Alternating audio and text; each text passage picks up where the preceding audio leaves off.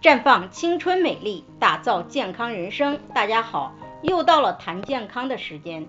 今天和大家谈谈月经颜色的问题。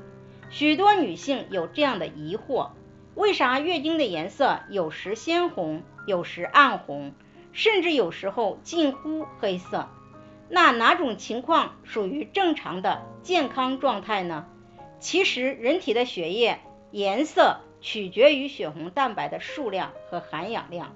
一般来讲，血红蛋白越多，含氧量越高，血越鲜红；反之就淡。所以动脉血是鲜红的，静脉血是暗红的。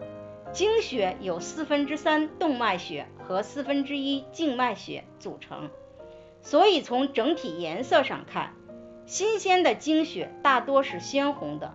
如果月经量大，新鲜是因为经血量多，经血流出体外需要的时间相对就短，还没等血液被氧化，下一波经血就会流出来，姨妈巾上就会呈现出鲜红色，而经血暗红色呈现出暗红色其实是正常的颜色，因为如果没有新的经血流出，血红蛋白的含氧量会逐渐减少。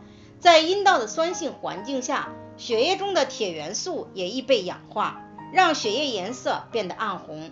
如果经血呈现浅红色，说明有一定程度的出现贫血的情况。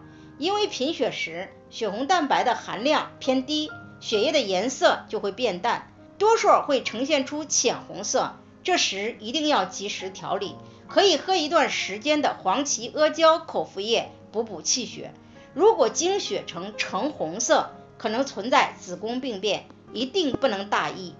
如果是棕色或者是黑色，说明有宫寒的情况，因为经血无法顺畅流出，停留的时间长，血液氧化变成棕色甚至是黑色。